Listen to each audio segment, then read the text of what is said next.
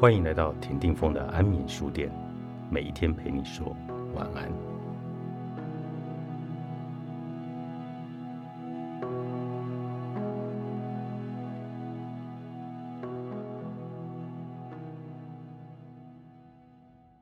面具之下不是你，依然是面具。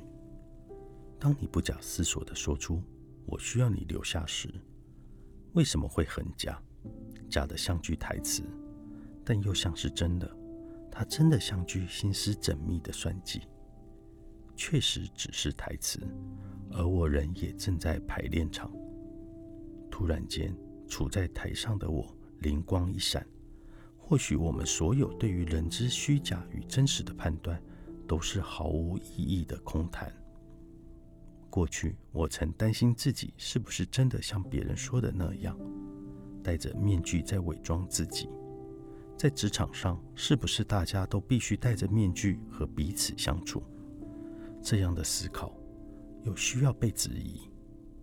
在某些不成熟的生活圈，当一个人面对一项重大事件时，选择压抑情绪、逃避或者欺瞒别人，无论他是出于有意或无意，都会被认定是个不真诚。戴着面具的人，尽管四下无人，没有来自他人的批判，这样的人也很容易因此而责备自己。不过，这样的论调如果要成立，我们必须先把不戴面具的人狭隘地界定为必须完全表现出自己的情绪与弱点。有趣的是，假使真的有人这样做了，会比较真实吗？不会的。一个演员如果不假思索地展示自己的情感，毫无掩饰地表达自己的渴求与脆弱，你就会感受不到这些深层欲求背后所承受的风险。一个人的复杂性、矛盾性被剥离了，也就失去了他生命的重量。难道一个不习惯在外人面前流露情绪，或是言不由衷的人？就一定是不真实吗？也许在某种狭隘的定义底下，我们可以说他的表现是戴了面具。可是换个角度来看，这个人其实完全展露了真实。不管他的内心有什么情绪波动、脆弱，或是难以启齿的渴求，整体看来，内在的感受加上不对外流露的情感。才构成他这个真实且复杂的个体。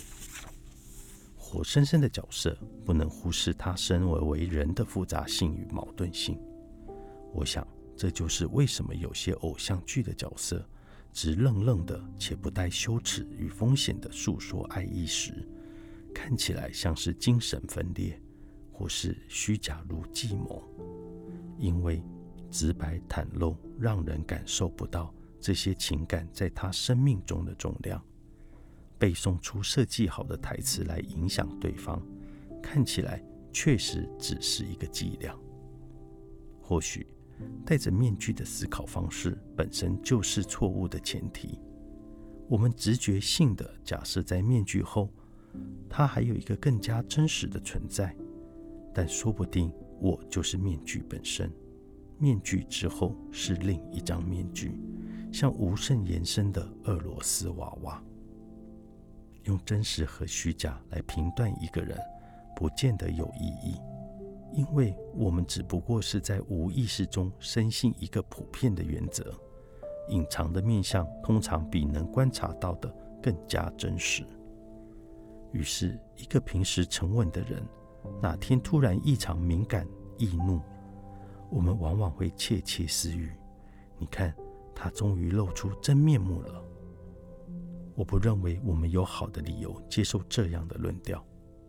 事实上，这只说明了一个最和善的人也会有脾气，就仅此而已。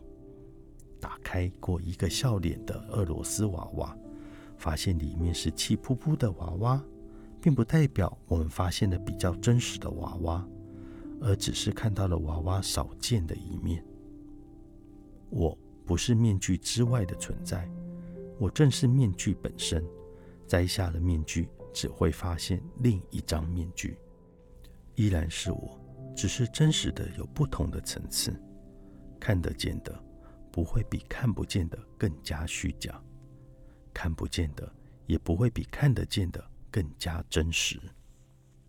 没有别人怎么做自己。作者：邱好奇，源流出版。